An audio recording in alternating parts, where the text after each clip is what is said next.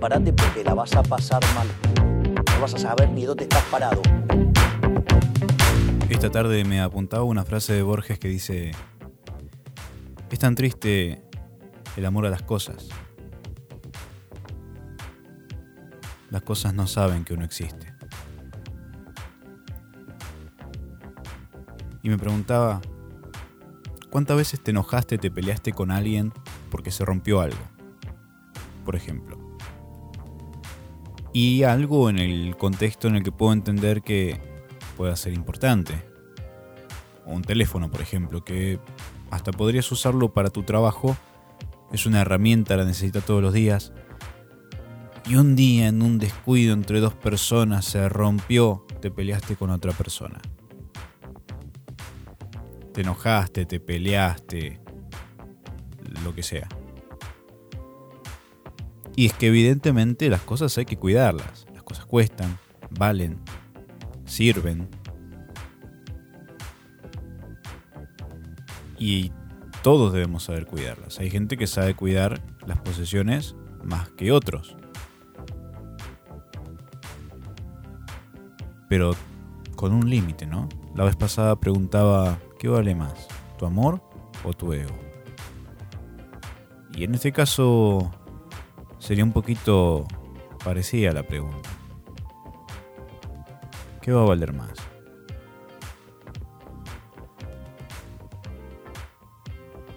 Es triste porque las cosas que muchas veces amamos y adoramos ni saben que existimos. No saben que estamos ahí al pendiente de cada notificación, al pendiente de cada manchita que se le hace en la pantalla. No saben. Y no digo que no hay que cuidar las cosas, como explicaba recién. Hay que ser cuidadoso, porque valen, pero de verdad, valen tanto para dejar tanto por las cosas. Y hay muchos que me entenderán porque sabrán a lo que me refiero, a ese amor desmedido por las cosas. Las cosas no saben que no existe.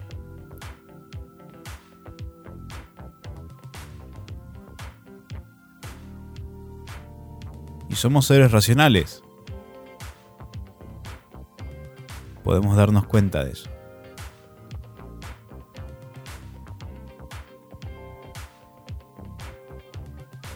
Cuando lo pensás de ese modo decís,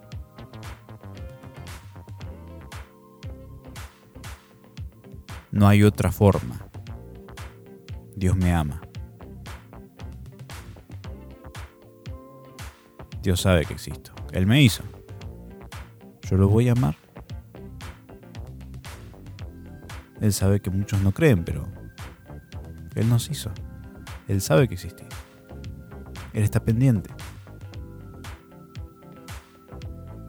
Y cuando lo planteo de ese modo, digo, ¿a qué le vas a dedicar toda esa importancia, todo ese detalle? Todo ese tiempo. ¿A qué vale más dedicárselo?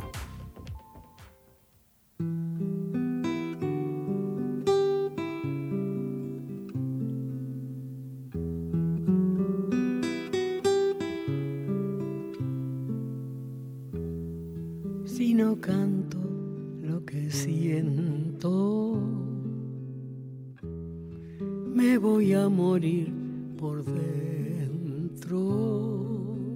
He de gritarle a los vientos hasta reventar, aunque solo quede tiempo en mi lugar. Si quiero, me toco el alma, pues mi carne ya no es nada. De fusionar mi resto con el despertar, aunque se pudra mi boca por callar. Ya lo estoy queriendo. Ya me estoy canción, barro tal vez. Esta es mi corteza donde el hacha golpeará, donde el río secará para callar.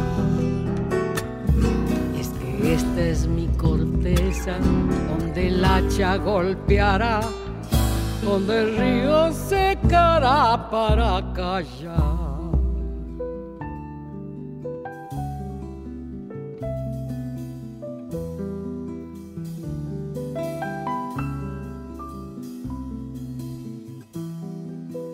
Apuran los momentos.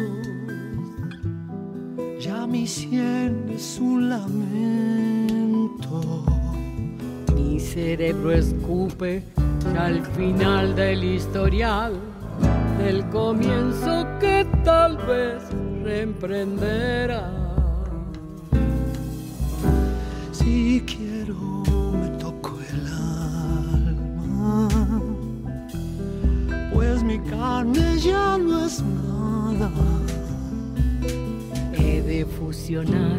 Mi resto con el despertar que se pudra mi boca por callar. Ya lo estoy queriendo. Ya me estoy volviendo canción. Barro tal vez. Corteza donde el hacha golpeará, donde el río secará para callar. Es que esta es mi corteza, donde el hacha golpeará, donde el río secará para callar.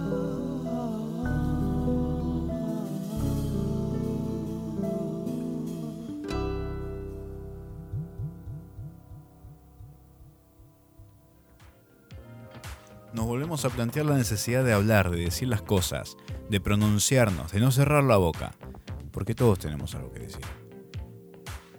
Yo tenía un profesor, no sé si ya lo dije, por lo menos no acá, no acá, que siempre nos decía, chicos, todas las voces son radiables. Claro, todos me miran a mí, porque para todos yo era el único que tenía voz radiable en el aula cuando teníamos 15, 16 años. Bueno, no, 17 teníamos con ese docente. Fue el último año de secundaria. Y yo les decía, no, yo quiero que ustedes también hablen.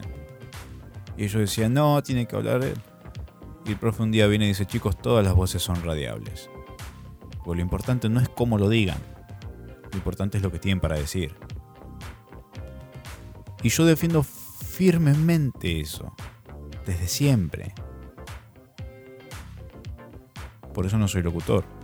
La mayoría de los locutores que conozco, y esto no es una crítica, porque tengo locutores amigos que tienen cosas interesantes para decir. Entonces no es una crítica generalizada, pero muchos locutores que conozco saben hablar perfectamente, pero no tienen contenido.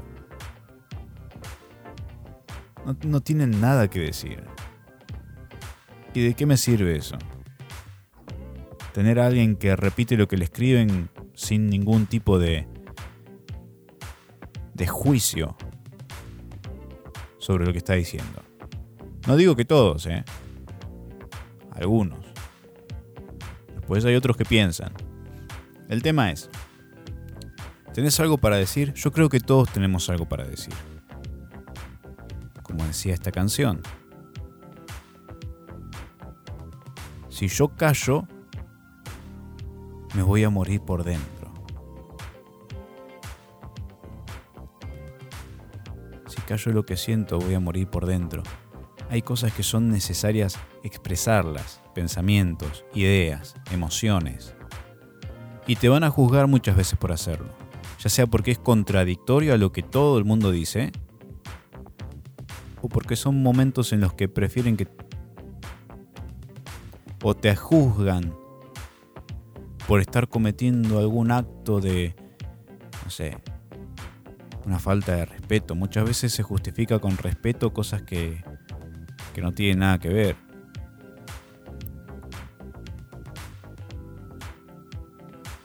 Cuando es necesario hablar. Muchas veces a uno lo quieren callar simplemente por decir una verdad.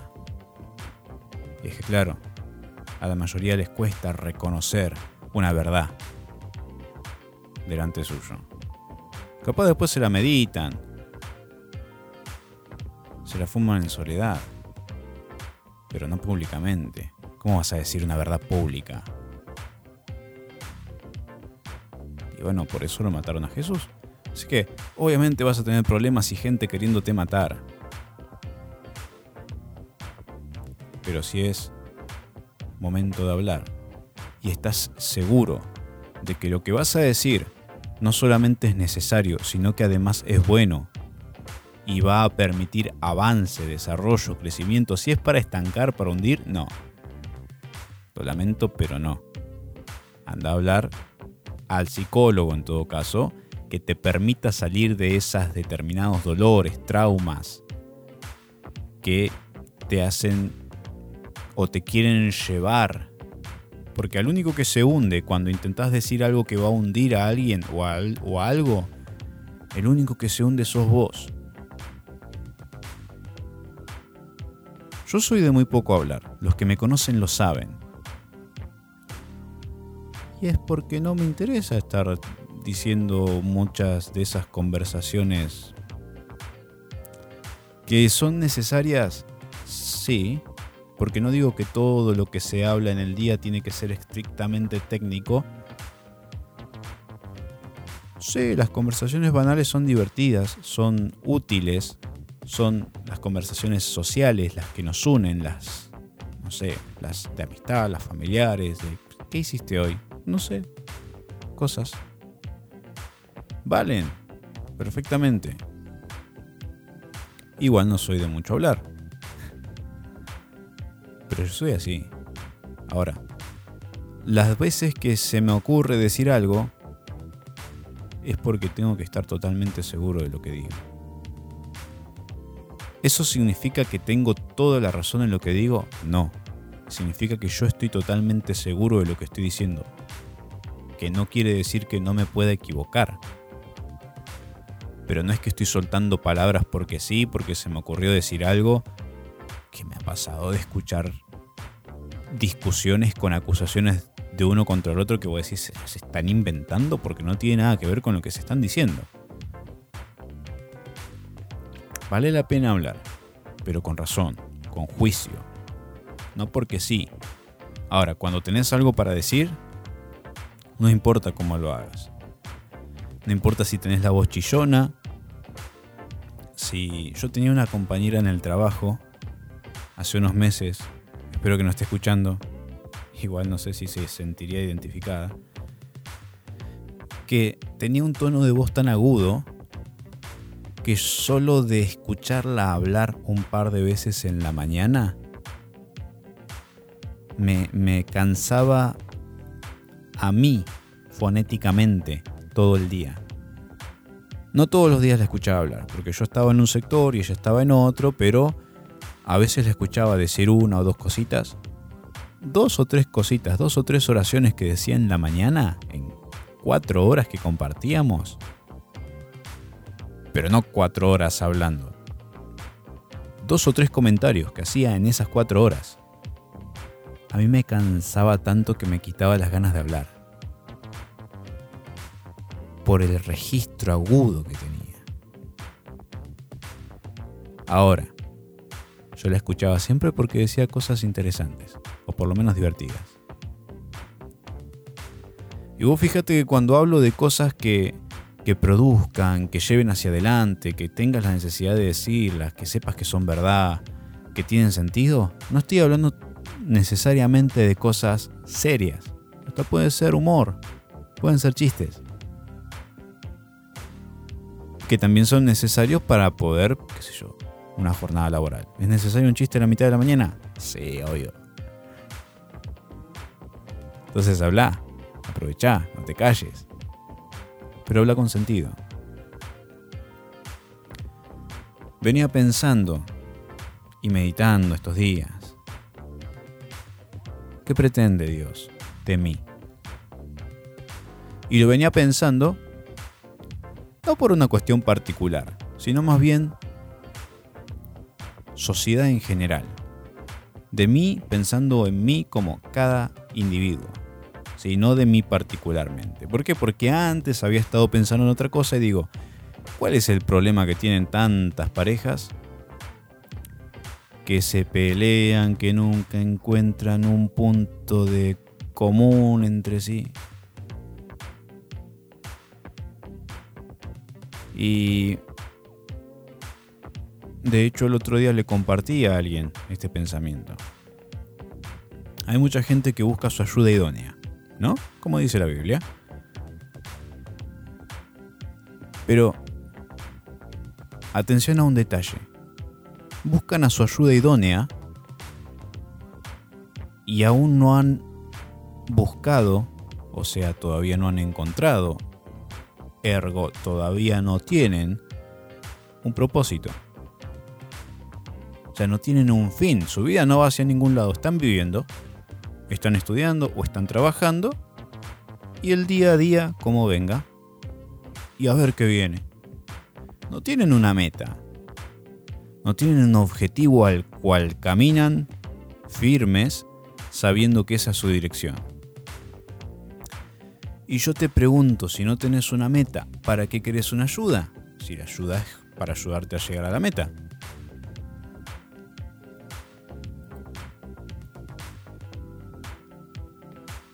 Entonces, cuando uno tiene un propósito, viene una ayuda. Se lo estuve planteando esto a una persona y me decía, bueno, entonces tengo que buscar un propósito. Sí. Y aunque no venga ayuda, lo único por lo que podrías vivir es un propósito. ¿Y dónde está el propósito? El propósito está escondido en Dios. Entonces, ¿qué es lo primero que uno tiene que hacer? Ir a Dios. Y yo en eso preguntaba, bueno, ¿y qué, qué es lo que necesita porque a ver, cuando uno tiene un propósito y a uno se le asigna un, compañero de vida que te ayude, que te colabore, que te aguante, que te soporte, o sea, que te apoye en avanzar y en cumplir ese propósito, uno tiene las cosas claras.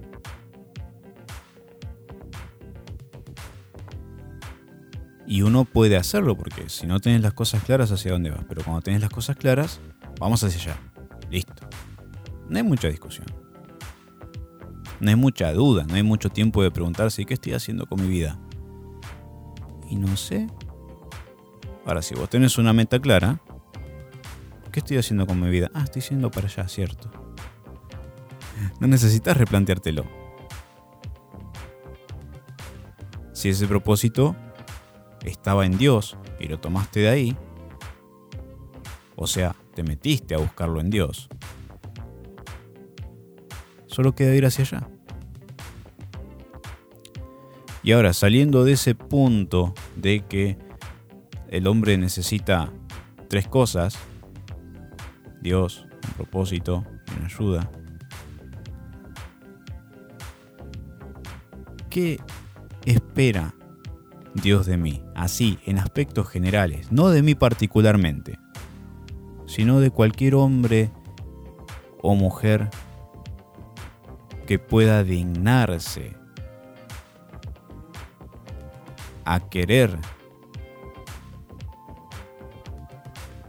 honrar lo que Dios espera de mí.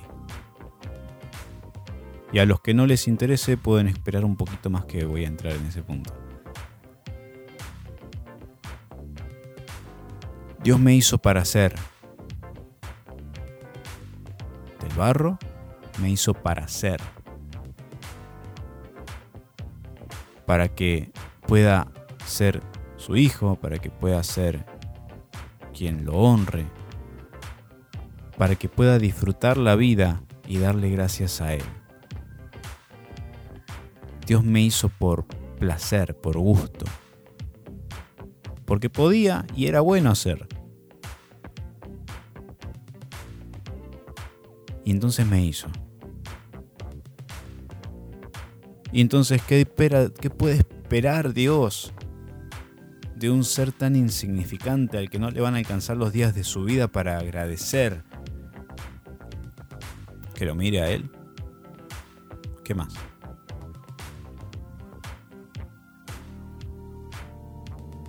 Que lo busque, que lo tenga en mi vida, que lo tenga presente. Pero no como algo periódico, sino como algo constante, que cada momento pueda tenerlo en mi vida una parte de mí. Que no ande olvidándome todo el tiempo de que, ah, cierto, yo creía en Dios. O yo conozco a Dios y Dios está esperando algo de mí. ¿Qué está esperando Dios de mí? Que lo mire, que me fije en Él, que le preste atención. Como Él hace conmigo. Esto lo hablábamos hace un tiempo atrás, cuando decía que una de las formas más bonitas de amar es dejarse amar. Dios nos ama. Nosotros nos dejamos amar por Dios. Dios se deja amar. Nosotros le devolvemos ese amor. Si nos dejamos amar, le vamos a devolver ese amor. Hay gente que se deja amar, pero no devuelve amor. Y hay gente que ama a gente, a otra gente, que no se deja amar. Hay gente que ama a quien no se deja amar, pero sí abusa de ese amor. Hay gente para todo. Lo importante acá, déjate amar. Déjate amar y amar sin importar quién sea la otra persona. No lo mires. Si podés darle un abrazo, dale un abrazo. Si podés compartirle una palabra de aliento, dale una palabra de aliento. Hey, mírame. Todo va a estar bien. No te preocupes. Yo sé que estos días no fueron fáciles, no fueron los mejores, sé que hay cosas que te preocupan. Pero todo va a pasar. Te aseguro que todo va a pasar.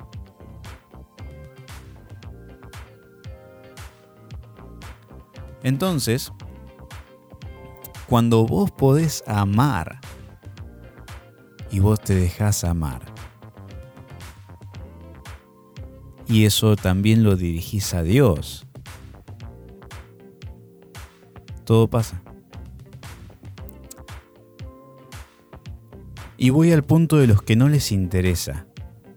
Hace unos días me escribió alguien y me dijo, nunca en la vida me interesó escuchar hablar de Dios a nadie, en ningún lado. Pero me gusta escucharte. y yo no, no es que hable solamente de Dios. De hecho hay episodios completos en donde no he eh, mencionado a Dios porque ha hablado de temas particulares, pero me dijo eso porque precisamente me ha escuchado hablar de Dios y le gusta escucharme.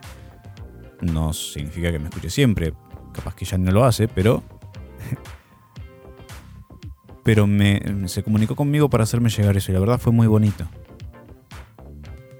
Porque aunque sea una persona, vos sabés que, que esto que uno hace tiene resultados aunque muchos me lo critiquen, aunque muchos me digan que no. Pero da resultados, es bueno. Entonces yo tengo algo para decir, lo digo. La discusión de que si Dios existe o no, ya no está en la mesa. ¿Por qué? Porque es incomprobable. Un día lo sabremos. Hasta entonces, esto es como en la escuela. Cuando te decían, mira, tenés 10 puntos en un examen, tenés dos horas. Este, si te trabas con una pregunta, seguí con las demás y déjala para el final. Bueno, la pregunta de si Dios existe o no existe la dejamos para el final. ¿Por qué? Porque si no nos atoramos toda la vida con esa pregunta que no vamos a poder resolver. Siempre va a haber comentarios de que sí y argumentos de que sí, que de hecho son mucho más y son mucho más contundentes que los que dicen que no. Pero bueno, hay gente que va a creer para un lado y gente que va a creer para otro y que va a defender sus propios argumentos, obviamente. Entonces esa pregunta, bueno, al margen. Vamos al siguiente punto. ¿Está mal creer en Dios?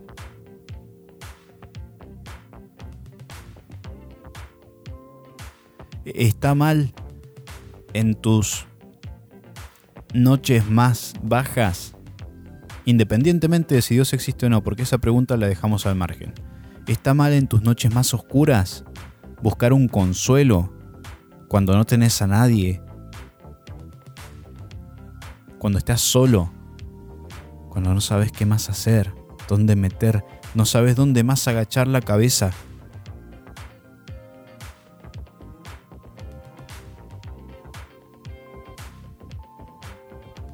necesitas a veces, esa idea?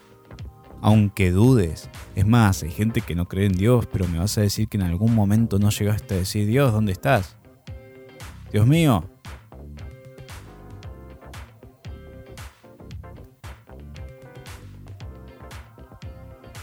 Entonces, ya partiendo de ese punto, volvamos al anterior. ¿Dios existe? Y no sé si existe pero yo prefiero creer. Y pueden decir, pero eso es ignorancia. El opio del pueblo. Volvamos a dejarle al margen, sigámonos haciendo preguntas. Necesito que Dios exista. Quiero que Dios exista, quiero poder pedirle o poder tener una esperanza más allá de la muerte para mí o para algún ser querido.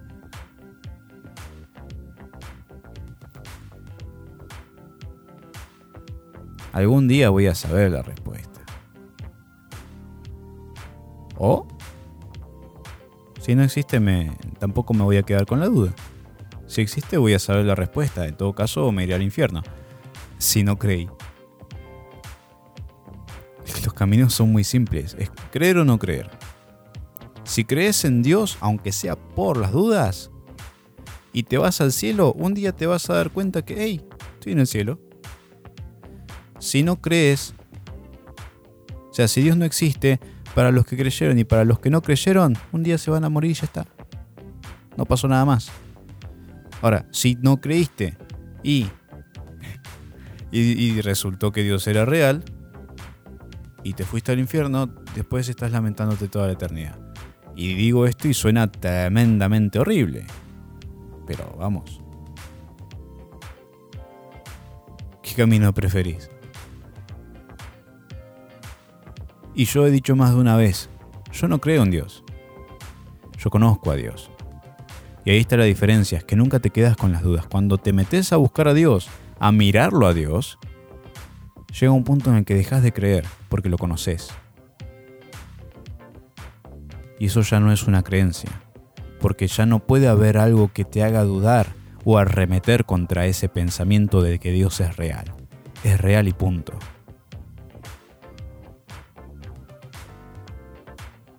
Hay un montón de cosas que puedes buscar por muchísimos medios. Pero si estuvieras metido en Dios, en buscarlo, en mirarlo, en amarlo, todas esas cosas llegan en un instante. La única fuerza de lograr eso está en vos.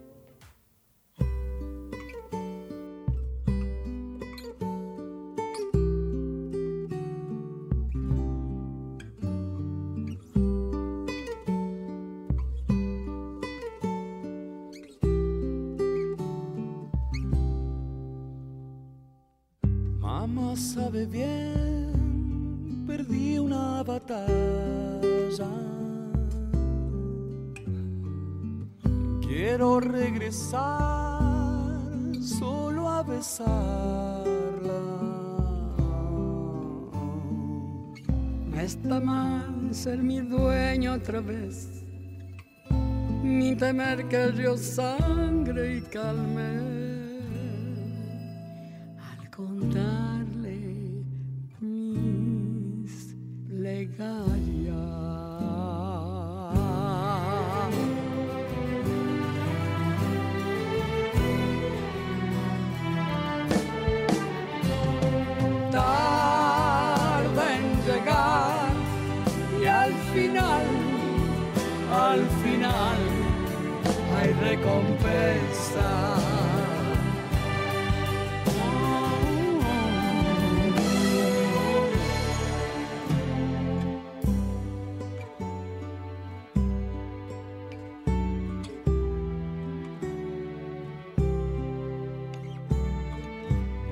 Sabe bien, pequeña princesa.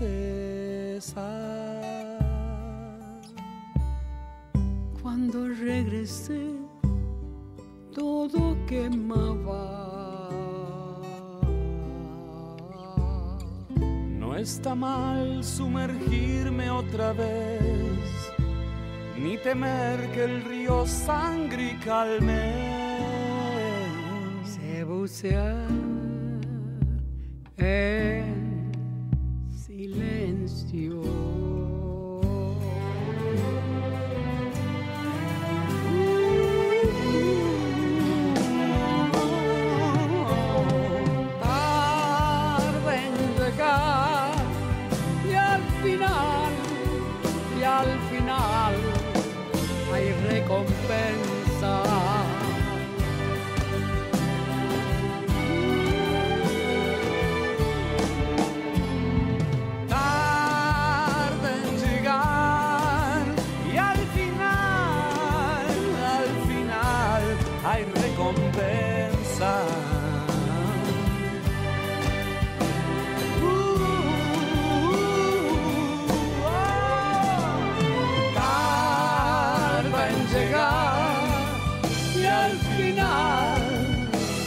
final hay recompensa.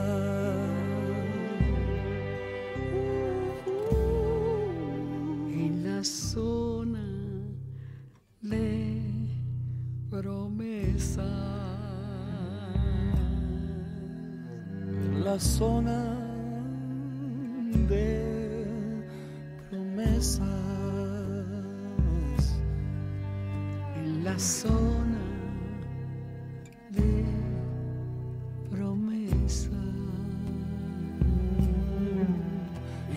promesa. En la zona